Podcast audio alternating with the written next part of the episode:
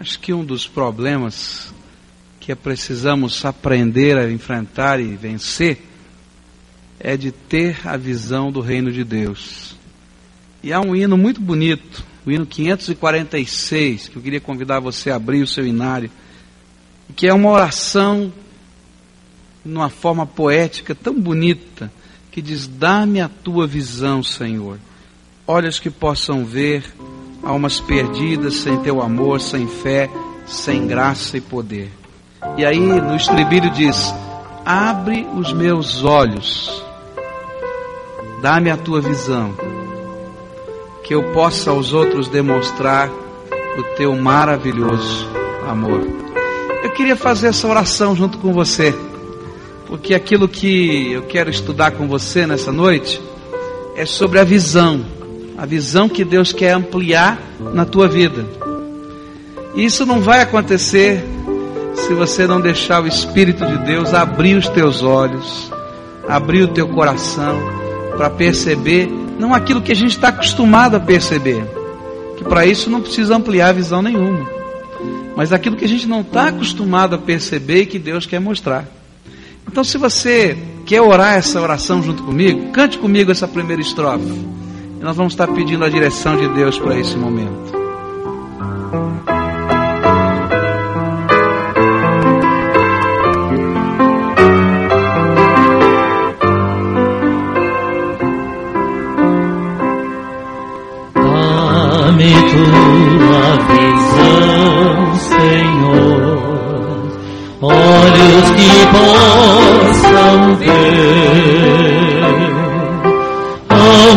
Perdida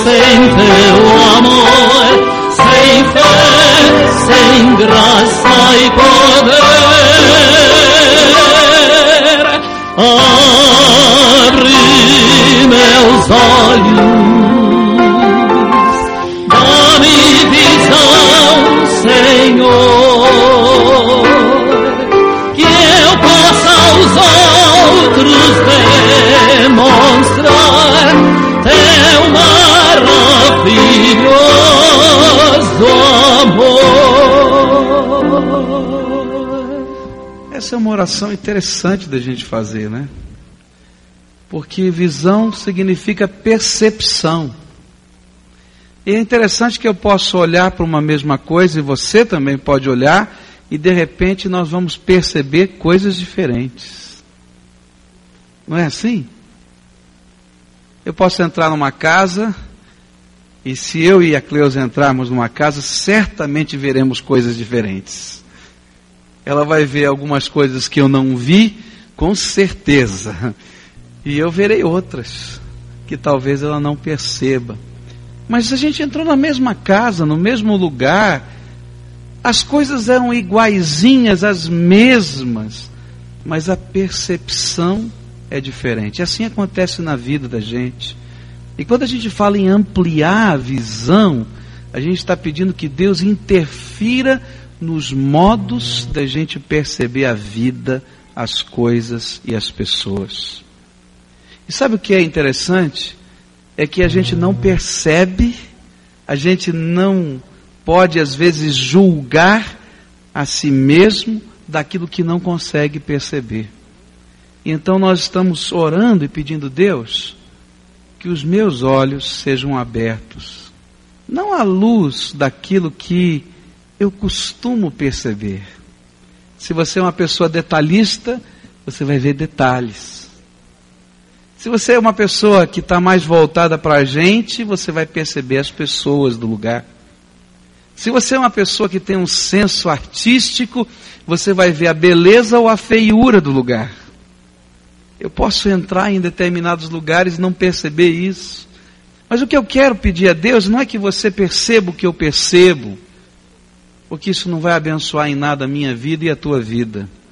Mas o que eu quero pedir a Deus é que você e eu possamos perceber o que Deus percebe e que Ele amplie a nossa visão. Eu quero orar nesse sentido agora. Vamos curvar a nossa fronte. Querido Senhor, nós vamos estudar a Tua palavra agora. Tua palavra é poderosa, é rica, Senhor.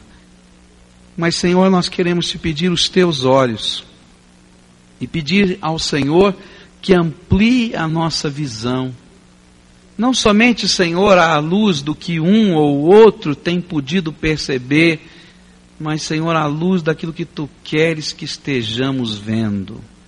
E eu quero te pedir em nome de Jesus, derrama do teu espírito aqui sobre a minha vida e sobre a vida dos meus irmãos, para que possamos ter a percepção dos teus olhos.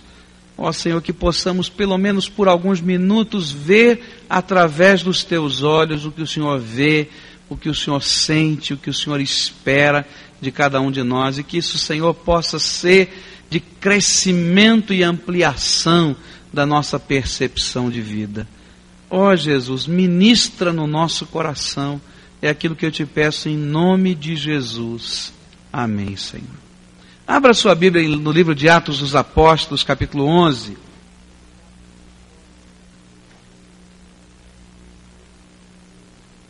Atos dos Apóstolos, capítulo 11.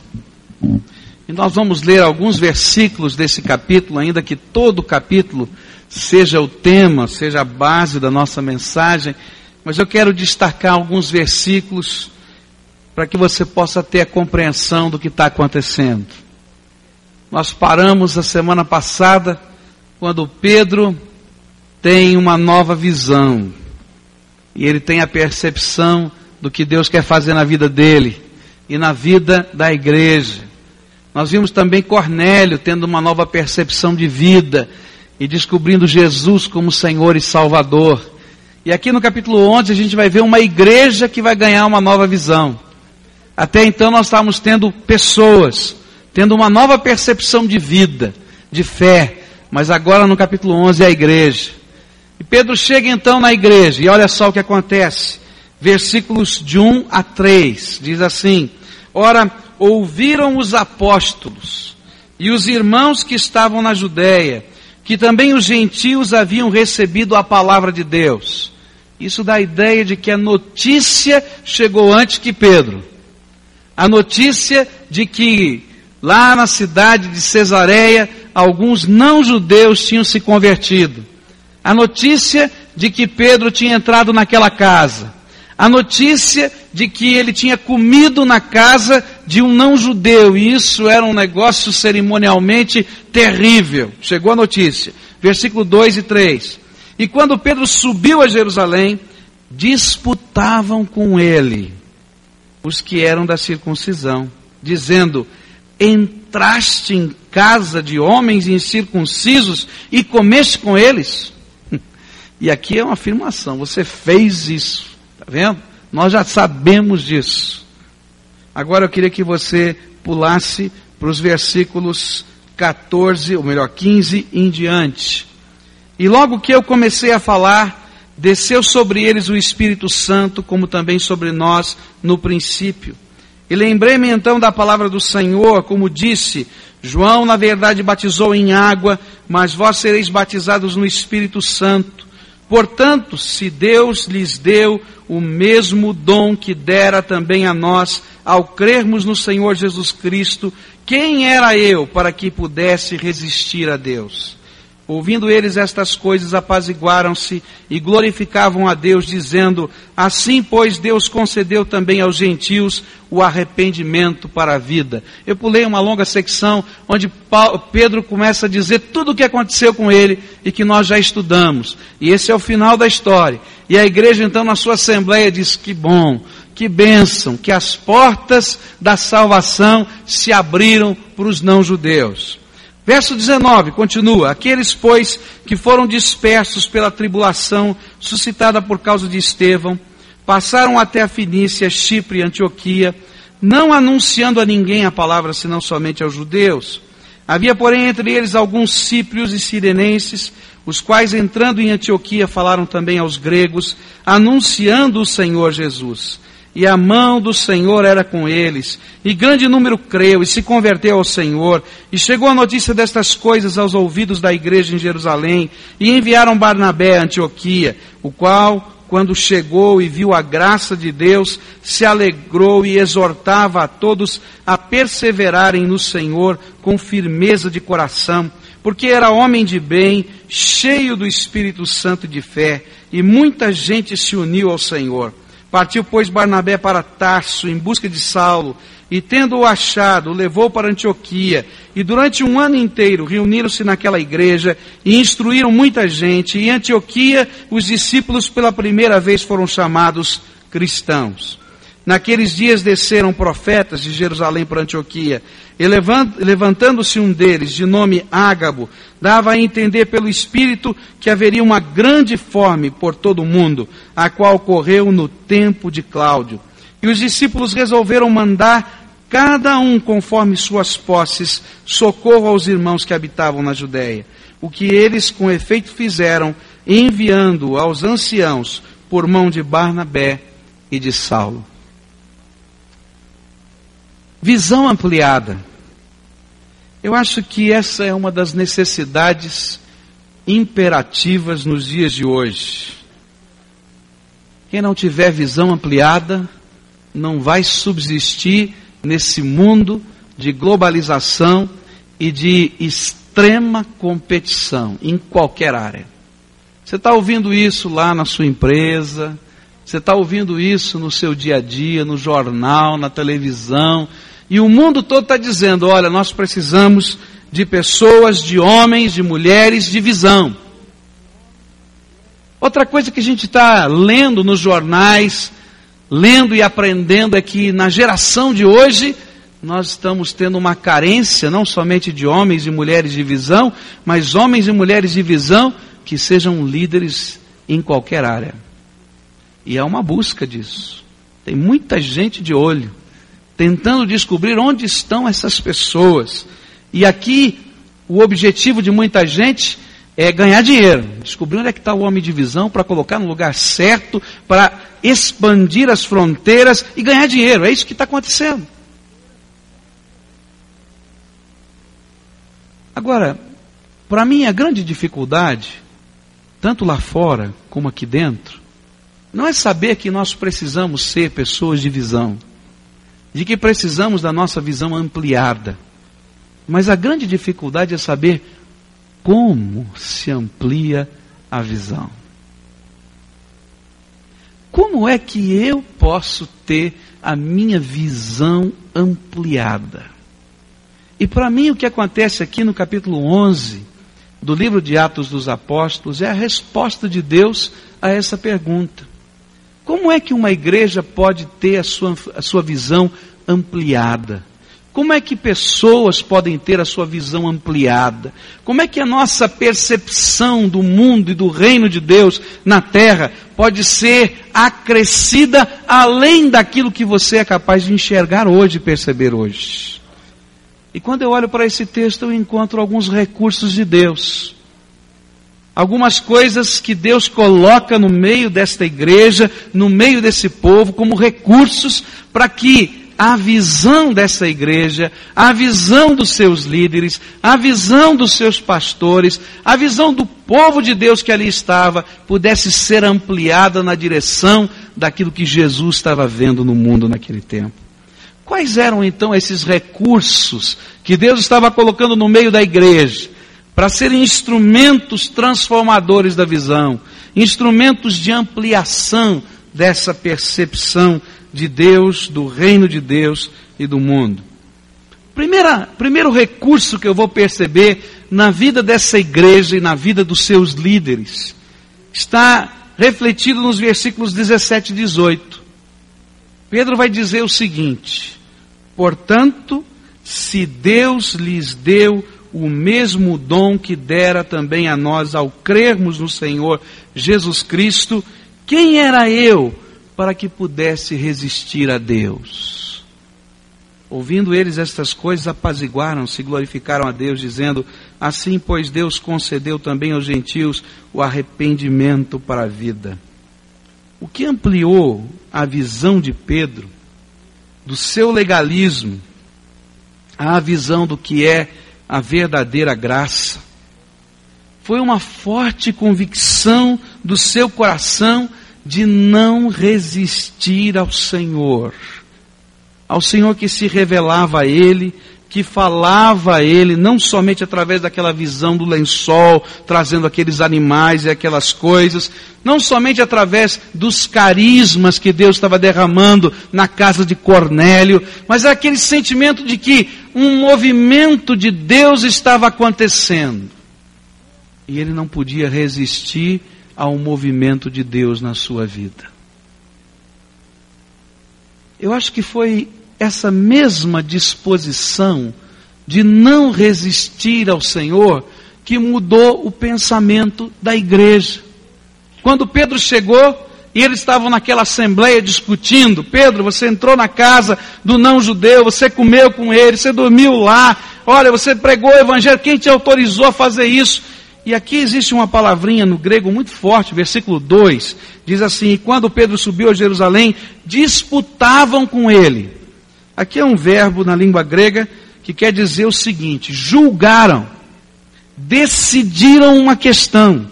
Quando Pedro chegou, eles não queriam conversar com Pedro. Eles já tinham julgado, eles já tinham decidido a questão. Pedro, você se tornou repreensível. E nós estamos aqui para admoestá-lo. Era essa a questão. Mas à medida em que Pedro foi contando tudo quanto Deus estava fazendo, a disposição do coração daqueles homens em não resistir a Deus fez com que a visão deles fosse ampliada. Você quer ter sua visão ampliada? Você quer ter, como consequência disso, a missão de Deus para a tua vida ampliada? Porque toda vez que Deus amplia a visão, Ele amplia a missão. Pode ter certeza disso. Você quer ter? Então decida no seu coração não resistir ao movimento de Deus sobre a tua vida. Movimento que direciona, às vezes até quem sabe de modos diferentes daqueles que você já experimentou e está acostumado, mas que você vê que é movimento de Deus passando sobre a tua vida. Sabe por quê? Porque quando eu resisto ao movimento de Deus, eu não estou resistindo a pessoas, nem a ideias, eu estou resistindo a Deus que se movimenta no meio do seu povo. Quando eu estudo, por exemplo, a história da igreja, eu descubro que esse movimento bonito entre os batistas de missões mundiais nasceu no coração de um sapateiro chamado William Carey. Esse homem colocou um mapa do mundo lá na sua sapataria e começou a orar pela terra. E um lugar do mundo chamava a atenção do seu coração. Ele era um sapateiro, estava lá colando sola, pregando sola, mas ele olhava e via a Índia. E ele começava a orar pela Índia. E um dia Deus tocou o seu coração e disse: Olha, está na hora da igreja, igreja batista, acordar e olhar para a Índia. Alguém tem que ir lá falar de Jesus para os indianos. E um dia teve uma reunião da Associação das Igrejas Batistas. E o William Carey se levantou com o seu mapinha de um sapateiro. Estavam lá os líderes da igreja, homens importantes, e tinha um sapateiro com um mapinha enrolado. Mas um sapateiro que tinha a visão de Deus. E quando ele abriu o seu mapinha e mostrou o mundo que precisava de Jesus, e dizia: Olha, está na hora do povo se levantar e olhar para esse mundo e sair, e a Índia está lá. Está na hora de gente ir. Eu sou o primeiro que quero ir. Alguns se levantaram, criticaram e disseram: O que, que esse sapateiro pode ensinar para a gente? Deus salvará a quem Ele quer salvar e não precisa de mais ninguém a não ser Ele. Essa foi a resposta dos teólogos daquele tempo.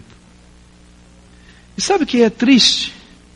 É que aqueles homens que resistiram a William Carey não resistiram a William Carey, resistiram a Deus que falava naquele lugar.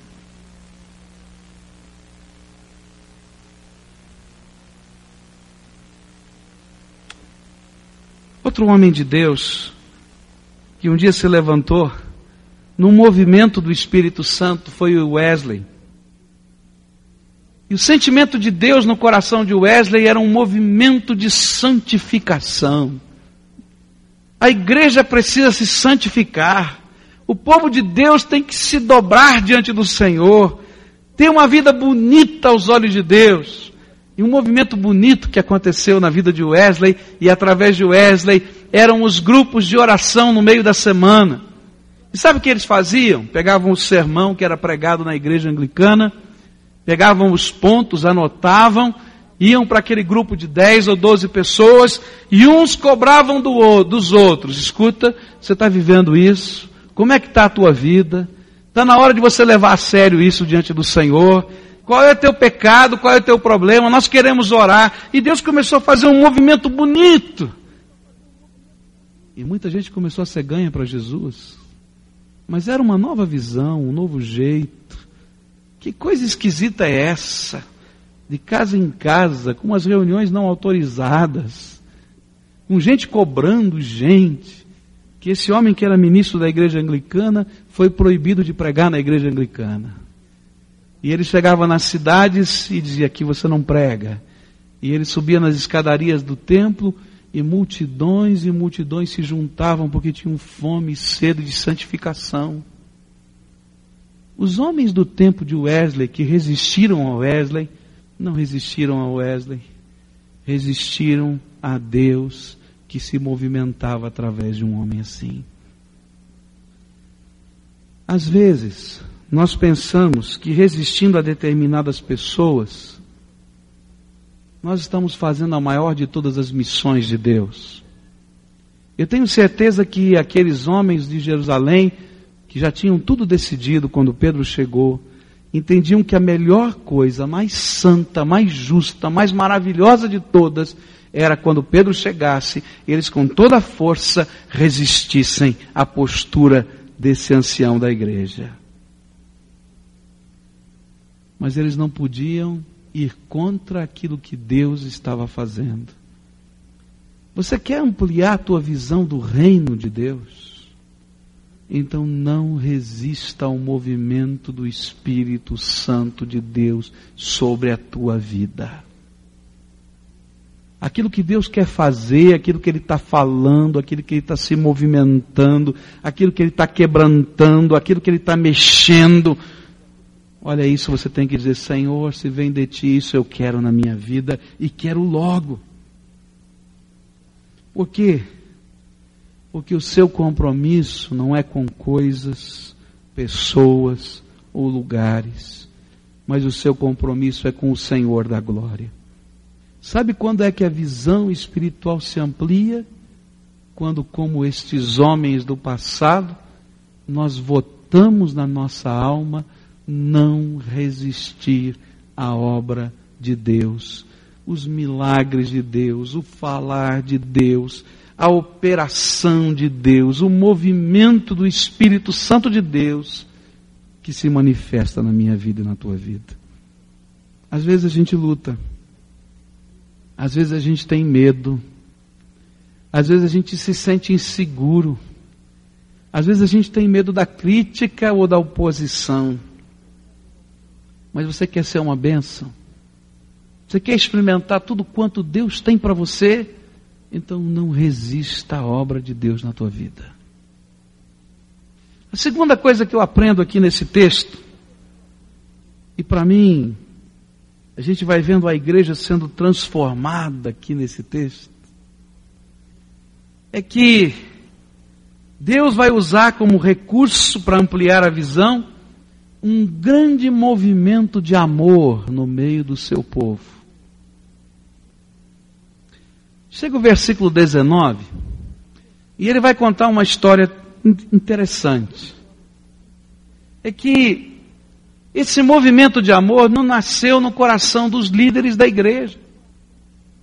Esse movimento de amor nasceu na vida de pessoas simples, que o nome delas não aparece aqui no verso 19, que saindo da cidade de Chipre, da cidade de Cirene, chegaram até uma cidade chamada Antioquia, e quando chegaram lá, eles olharam as pessoas.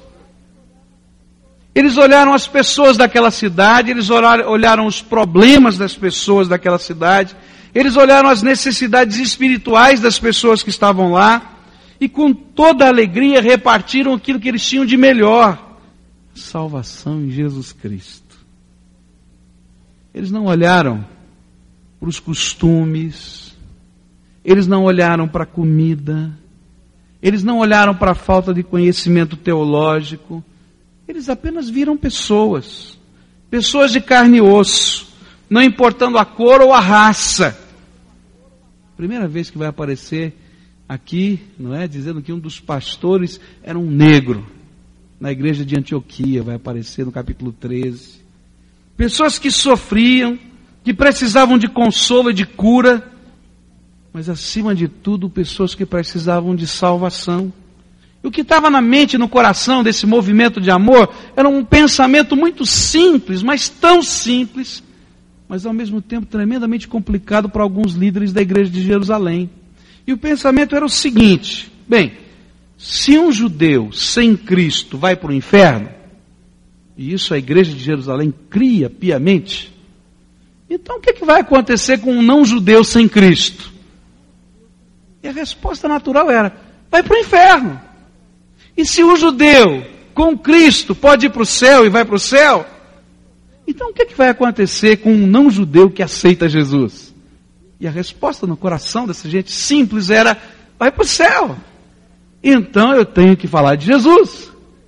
E aí, sem autorização da igreja, dos teólogos ou dos pastores de então, eles começaram a falar de Jesus num puro sentimento de amor que os envolvia com as pessoas que eram seus amigos, os seus vizinhos, as pessoas com quem eles negociavam, comerciavam, trabalhavam e que eles olhavam com um carinho de Deus todo especial.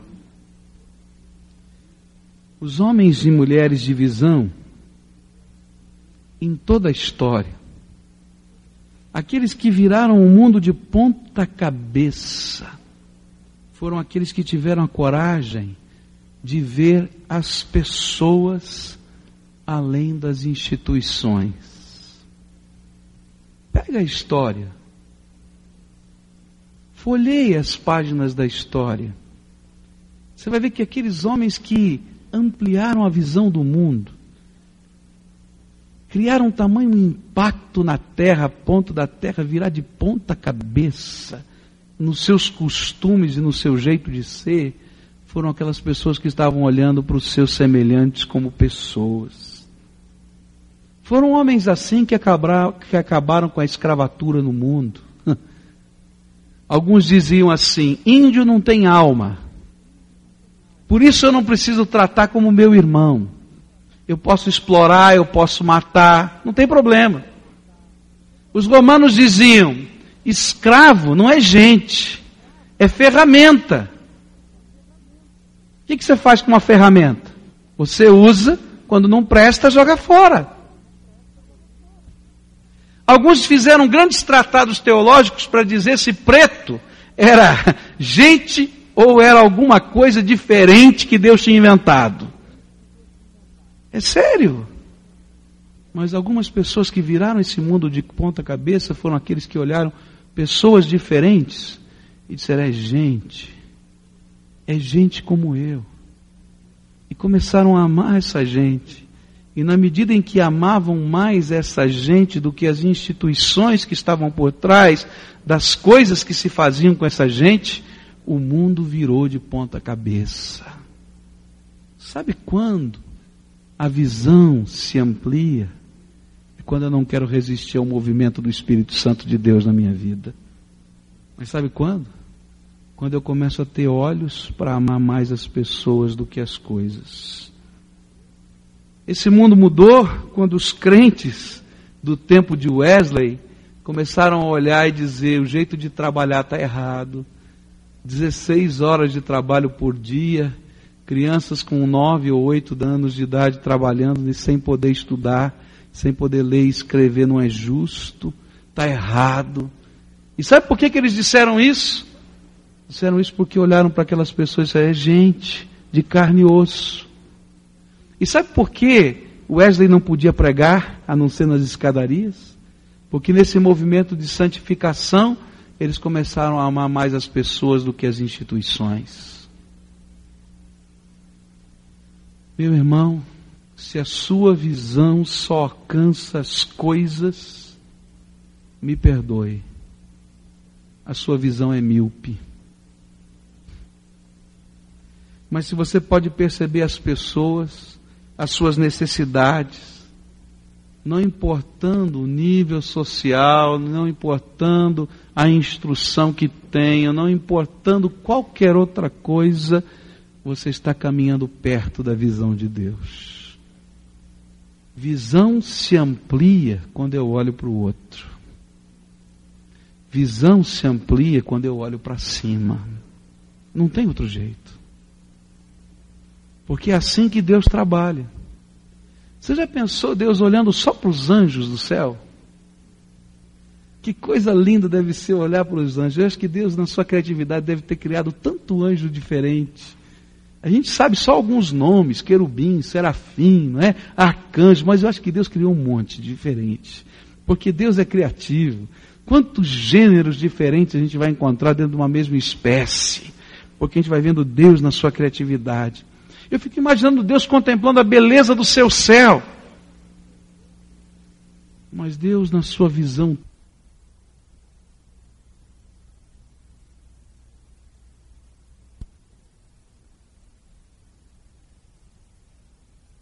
ele olha para um paizinho melhor, para um mundinho chamado terra, e vê um bichinho chamado homem, e diz: Ah, eu gosto desse negócio. Eu quero fazê-lo a minha imagem e semelhança. E quando esse homem se perde, ele continua olhando para a gente. E ele deixa o seu céu, a sua glória, a sua maravilha. Vem aqui, toma o meu lugar e o teu lugar na cruz do Calvário. Sabe quando é que a visão se amplia? Quando eu olho para cima. Sabe quando? Quando eu olho para o outro. Deus está ampliando a minha visão. Não importa quem você seja, foram os homens e mulheres simples de um lugar chamado Chipre e de um outro lugar chamado Cirene, que no contexto do pensamento judaico não era nada na face da terra, que fizeram a igreja mudar de cara, porque olharam para as pessoas que estavam num outro lugar chamado Antioquia, amaram como gente e falaram que Jesus salva. Terceira Terceiro recurso para Deus ampliar a minha visão e a tua visão. Quando a notícia chegou a Jerusalém que havia mais não judeus convertidos a Jesus, além daqueles que estavam na casa de Cornélio, na cidade de Cesareia, essa igreja que ainda não estava com sua visão ampliada, entrou com um problema de novo. Bom, e agora? Tem mais gente aí que não é judeu. Outros, nós já fizemos uma concessão, recebemos esse povo aqui. E aí, como é que vai ser? Mais ainda? A gente tem que nomear uma comissão e mandar lá para ver esse negócio, para ver se essa coisa está andando direitinho, se é assim mesmo.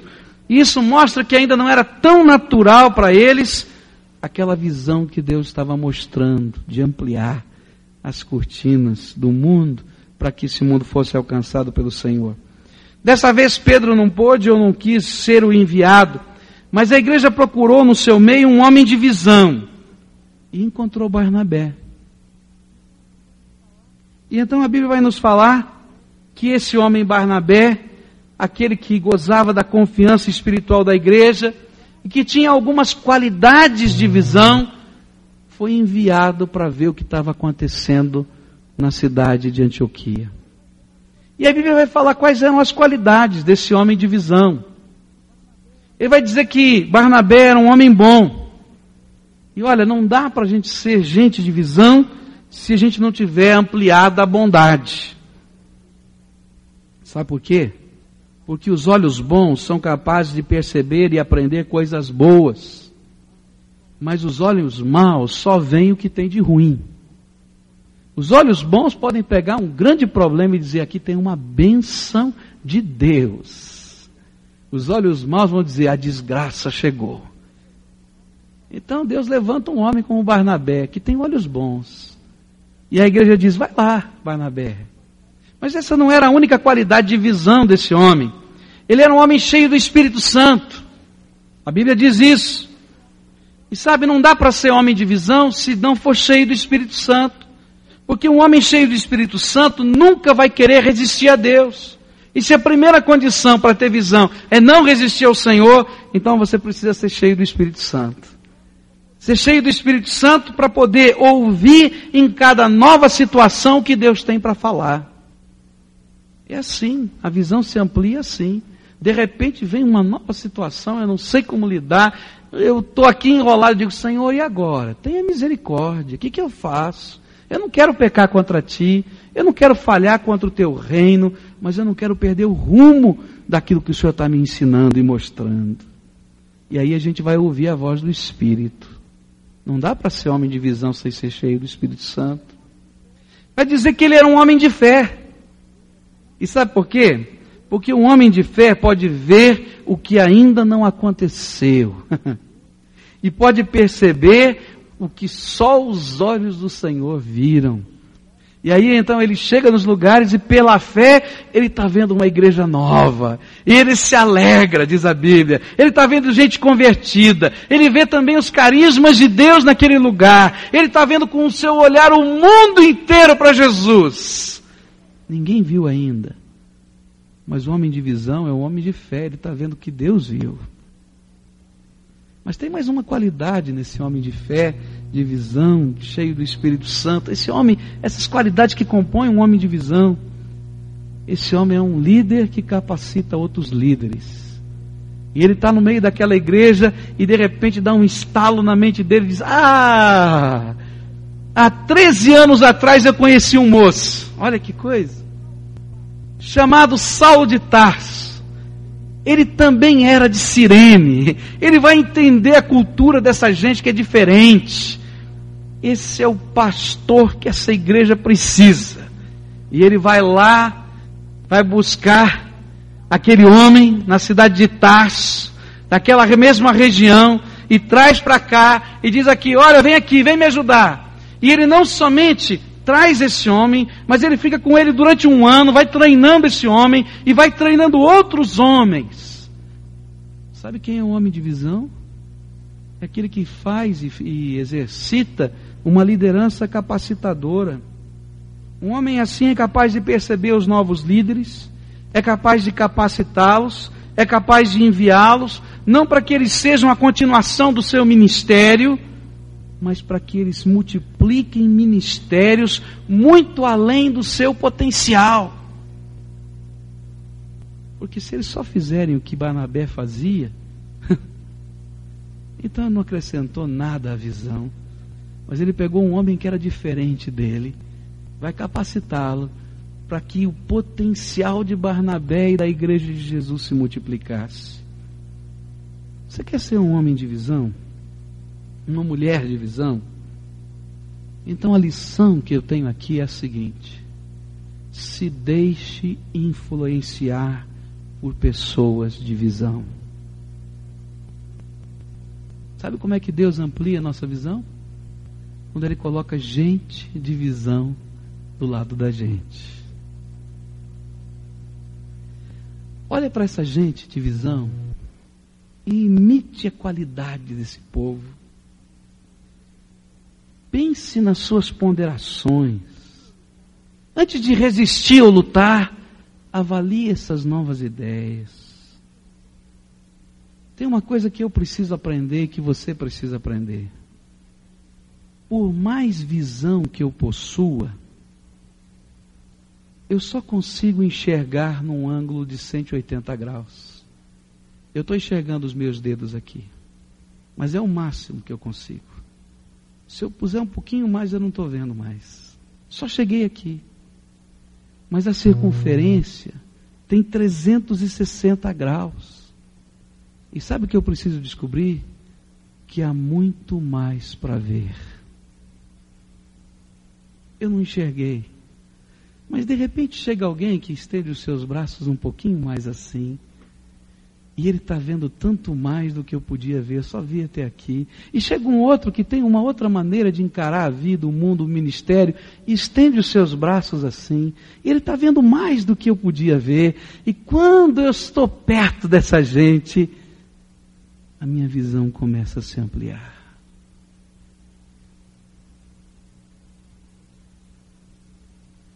Deixe alguém ser usado por Deus para ampliar a tua visão. Você sabe quando é que a gente se enterra na visão e se perde na visão? É quando a gente acha que já viu tudo que tinha que ver. Eu fico tão feliz quando Deus me abençoa através desta igreja e ela me permite, por exemplo, participar de algum congresso e eu sentar do lado de algum homem de Deus com quem eu não posso conversar sempre, e de repente beber um pouquinho, e ouvir um pouquinho, e ser criticado um pouquinho, e ser questionado outro tanto. Sabe por quê? Porque esse homem ou essa mulher de Deus está abrindo o ângulo da minha visão.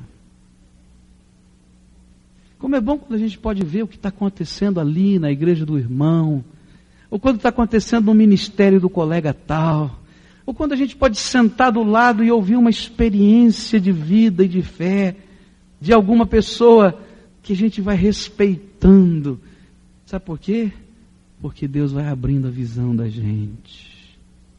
Sabe quando a visão se amplia? Quando eu olho para cima e não resisto àquilo que Deus quer fazer na minha vida. Sabe quando a visão se amplia? Quando eu olho para o outro e vejo a graça de Deus na gente e amo essa gente mais do que as coisas. Sabe quando se amplia? Quando eu tenho modelos, quando eu tenho gente de visão ampliada que me ajuda a enlarguecer a minha visão. A última coisa que eu aprendo aqui nesse texto tem a ver com o como ainda Deus amplia a nossa visão. E aqui, para mim, foi a lição mais forte nesse texto todo para a minha vida, que chacoalhou a minha vida. Essa igreja está lá, trabalhando, fazendo a sua obra. E você pode imaginar quanta crítica essa igreja recebia? A primeira igreja no mundo só de gentios. Gente, não deve ter sido fácil. Você pode imaginar um pouquinho disso, porque o apóstolo Paulo nos fala nas suas epístolas de alguns homens chamados mensageiros da circuncisão que não aceitavam a igreja gentílica e faziam viagens missionárias às igrejas parecidas com as igrejas de Antioquia, com um objetivo: judaizar os novos crentes. Então esses novos crentes tinham que ser convertidos ao judaísmo também. E Paulo sofreu demais com essa pressão. E você pode imaginar como seria fácil, naquele tempo, polarizar e de repente saírem duas novas denominações. A denominação da velha visão, com a sede em Jerusalém, e a denominação da nova visão, do mundo gentílico, com a sede em Antioquia. Não era fácil. Eu acho até que se a gente olhar para os modelos de hoje, nós vamos dizer que é justamente isso que está acontecendo no meio evangélico nos dias de hoje. E já há muito tempo. Mas sabe o que conta aqui a história? Diz a Bíblia que um dia nessa igreja gentílica, vindo de Jerusalém, veio um profeta chamado Ágabo. E esse homem então teve uma profecia. Ele viu alguma coisa que ia acontecer no futuro. E ele disse: Olha, vai haver uma grande fome na terra. Ele não falou vai haver uma grande fome em Antioquia, ele não falou vai haver uma grande fome em Jerusalém, ele falou vai haver uma grande fome na terra. E aí então, aquela igreja me mostra alguma coisa de visão. E de repente alguém disse assim: Vamos levantar uma oferta. Sabe para quê? Para quê? Para abençoar os nossos irmãos da Judéia e enviar um socorro para eles. Ia haver fome na terra, não era só em Antioquia ou só em Jerusalém. Mas eles disseram: não, aqueles nossos irmãos vão precisar do nosso socorro. Sabe quem são os homens e as igrejas de visão? São aqueles que têm um compromisso com a reconciliação. Eles não estão aqui para defender o seu ponto de vista, a sua ideia, o seu ângulo. Eles estão aqui para dizer: enxerguei um pouquinho aqui, você enxergou um pouquinho ali, mas nós fomos reconciliados primeiro com, primeiro com Deus, depois uns com os outros. São aqueles que, nesse compromisso com a reconciliação, estão aqui na terra para abençoar. Que visão! Eu não estou aqui para ganhar o meu ponto. Eu nem estou aqui para convencer você de que a visão pode ser até maior. Eu estou aqui só para abençoar. E quando eu estava meditando nisso, eu me lembrei do sermão de Martin Luther King, pregado três meses antes dele ser assassinado. Era um sermão que falava do seu compromisso e a sua visão para com amor. E ele falava das perseguições, das ameaças de vida, ele falava dos, das cadeias, ele tinha sido preso poucos dias atrás na cidade de Birmingham. Ele falava das surras, mas ele dizia: vocês podem continuar fazendo isso, porque eu vou continuar a amá-los. Ainda que ele falasse que pecado é pecado, que injustiça é injustiça, que erro é erro, ele não perdia a visão da reconciliação dos homens com Deus e dos homens com os homens. Sabe como é que a gente ganha visão? A gente ganha visão com uma disposição de não resistir a Deus. Senhor, se tu tens alguma coisa para a minha vida que eu não experimentei, eu quero e eu não vou lutar contra a voz do teu Espírito Santo na minha vida. Sabe como é que a visão se amplia? Quando Deus mostra pessoas que estão ao seu redor e você é capaz de amá-las mais do que as coisas e as instituições que estão à sua volta. Sabe quando a visão se amplia? Quando você está disposto a aprender com a visão e as qualidades de homens de visão. E você vai querer imitar bondade, você vai querer imitar a vida cheia do Espírito, você vai querer imitar a fé, você vai querer imitar aquela liderança que capacita outros e se alegra, alegra com os líderes novos que surgem e que vão adiante da gente até mais rápido. Porque foi para isso que o Senhor chamou. Quando você tem um compromisso com a reconciliação, dos homens com Deus e dos homens com os homens.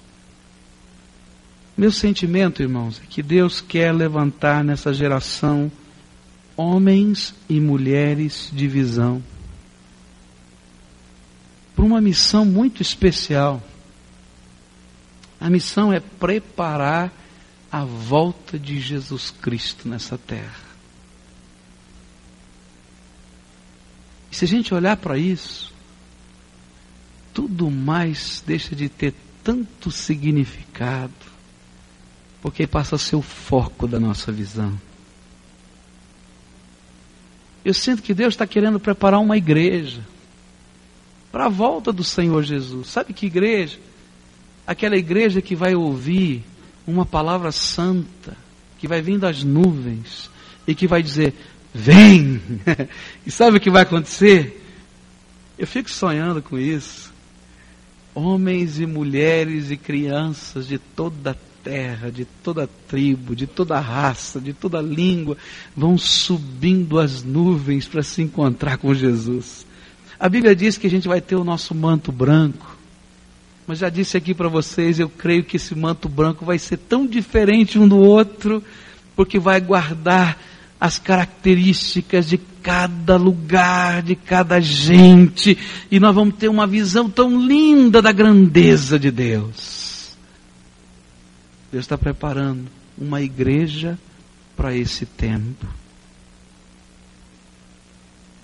E o Senhor precisa que a igreja, para esse tempo, tenha a visão dos olhos de Jesus. E não a visão das pessoas, dos líderes, das instituições, dos lugares ou das culturas. Porque tudo isso vai passar. E eu quero fazer parte dessa igreja. Eu quero estar no meio desse povo. Eu quero olhar para essa beleza toda e me alegrar com a glória do Senhor, que vai ser vista, vai ser percebida na vida, no olhar, no jeitão de cada gente dessa.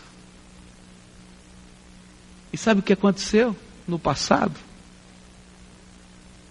Quando isso tudo estava acontecendo, diz a Bíblia, que foi nesse lugar, Antioquia, que pela primeira vez os crentes foram chamados de cristãos, que em grego quer dizer cristinhos, cristos pequenininhos. E eu fiquei pensando que coisa linda e que coroa de glória para essa igreja. Porque gente de visão é gente que reflete Jesus no seu amor, na sua esperança, na sua graça, no seu poder. Gente que faz diferença no seu tempo e no seu espaço. Um dia Deus me chamou. Eu tinha 12 anos de idade quando Ele me chamou. Eu não entendi o chamado dele. Eu só entendi que era uma coisa muito séria resisti ao chamado do Senhor, dizendo não tenho condição nem competência para decidir isso com 12 anos de idade. E o Senhor falou muito forte comigo em Jeremias capítulo 1, dizendo: Não digas que eu sou uma criança, porque onde quer que te mandar, você vai. E o que eu te mandar fazer, você vai fazer, porque eu te escolhi para isso. Eu não podia entender o que significava esse chamado de Deus na minha vida.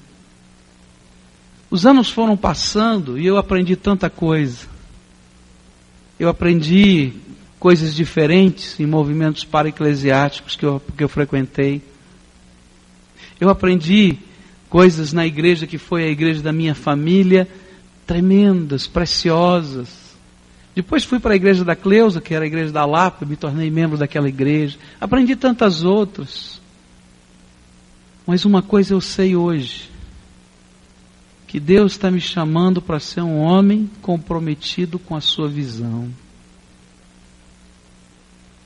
Deus está me chamando para ser uma pessoa que não resista à voz do Espírito dentro do coração. Deus tem trabalhado e quebrado a minha alma para me entender que eu não sei. E que só percebi um pedacinho da, do tanto que Deus tem para derramar sobre as nossas vidas. Eu tenho aprendido coisas gostosas de Deus quando eu olho para a gente. Gente simples no meio da gente que o Espírito de Deus vai transformando, a gente vai vendo a beleza de Jesus. E eu queria chamar você hoje, em nome de Jesus, para ter um compromisso com a visão de Cristo na tua vida. Eu quero dizer para você que às vezes a gente tem que pagar um preço. Sabe qual é o preço? É o preço de Pedro que às vezes é criticado porque as pessoas não podem compreender o que está acontecendo com ele. Às vezes a gente tem que pagar um preço, como o preço da igreja de Antioquia, que teve que receber uma comissão de sindicância para ver se é isso mesmo. Às vezes a gente tem que pagar o preço de ser questionado, mas a gente não pode perder o alvo, que é a visão do Senhor Jesus para a nossa vida. Você estaria disposto a pagar esse preço?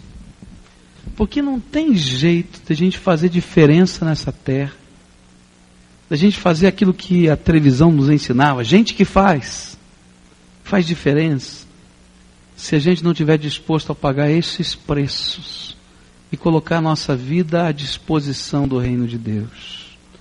Você quer ser um homem de visão, uma mulher de visão? Quer buscar esses valores na tua vida? Eu sei que existem tantos outros valores que você está buscando, mas você quer ampliar a tua visão diante de Deus? Deixar Deus virar teu mundo, o teu mundo de ponta cabeça, porque você não vira o mundo dos outros de ponta cabeça enquanto Deus não vira o teu. Então eu queria convidar você a fazer um pacto de entrega e dizer: Jesus, olha, muda os meus olhos, muda a minha percepção, me ajuda, Senhor, a perceber a tua graça e me usa para fazer diferença nessa terra. Talvez alguém diga nessa igreja você não entra e você tem que ficar na escadaria, mas não tem problema, porque você está olhando para as pessoas e não para as coisas, e a escadaria vai ser o lugar mais precioso da face da terra. Está pronto para isso? Talvez alguém diga, você é um maluco, contestador. Diga, é, mas eu estou vendo gente que está aqui que Deus está transformando. É gozado que o nome das pessoas que resistiram não aparece na história. Só aparece o nome daqueles que se renderam e deixaram Deus fazer diferença na sua vida. Eu queria cantar de novo esse hino que nós cantamos, é 546. Eu queria orar com aqueles homens e mulheres que Deus está tocando nessa noite a buscar a visão de Deus para a sua vida homens e mulheres que não querem ficar na mesmice da sua vida cristã. Homens e mulheres que querem ver o que Deus está vendo. Homens e mulheres que querem tomar parte do movimento de Deus e do seu Espírito, que vai acontecer e está acontecendo hoje e vai continuar acontecendo até a volta de Jesus. Enquanto nós cantamos essa primeira estrofe, se você é um desses homens, dessas mulheres, desses jovens, dessas crianças, a quem o Espírito Santo está falando, está dizendo: Eu quero te dar a minha visão, e eu quero que você seja comprometido com essa visão, eu queria que você viesse aqui à frente e que a gente fizesse um momento de consagração. Um momento de confissão daquilo que os nossos olhos percebem e que a gente não consegue ainda permitir que Deus se manifeste nessa percepção mas um momento de clamor, dizendo: Jesus, muda, transforma, abre, enlarguece na tua graça. E eu sei que Deus vai honrar essa oração, porque essa oração está no coração de Deus. Você já pensou o que é que Deus tem e qual é a visão que Deus tem para o teu trabalho e para a tua profissão?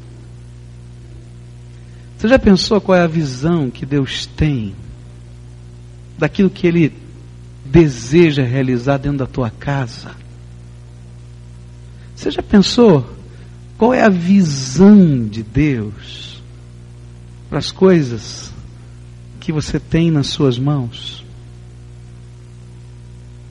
Eu vou cantar essa oração. E se o Espírito de Deus fala contigo, então vem. Vem comigo, porque eu estou aqui também. E quero dizer, Jesus, ah, olha, abre, enlarguece, muda, amplia a minha visão e faz um homem de visão segundo a tua vontade. Cante comigo, é 546.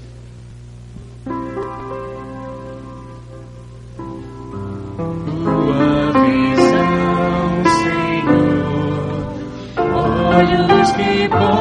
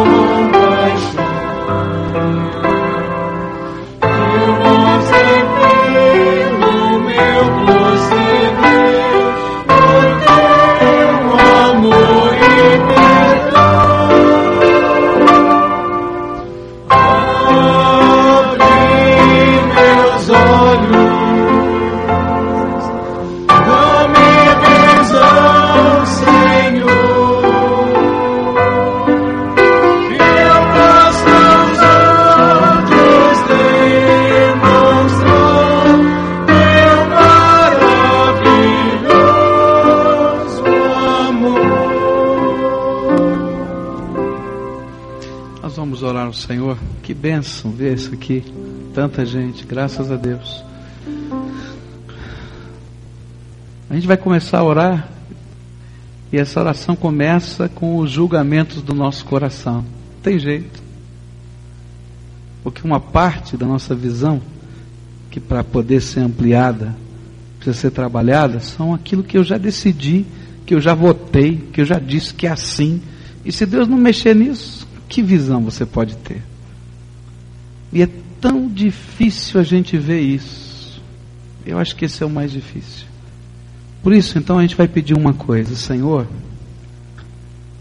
vem com o teu espírito sobre o meu coração.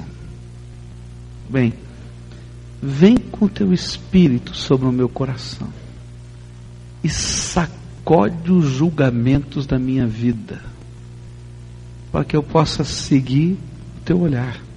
Você concorda que a gente olha assim? Então, essa é a primeira oração.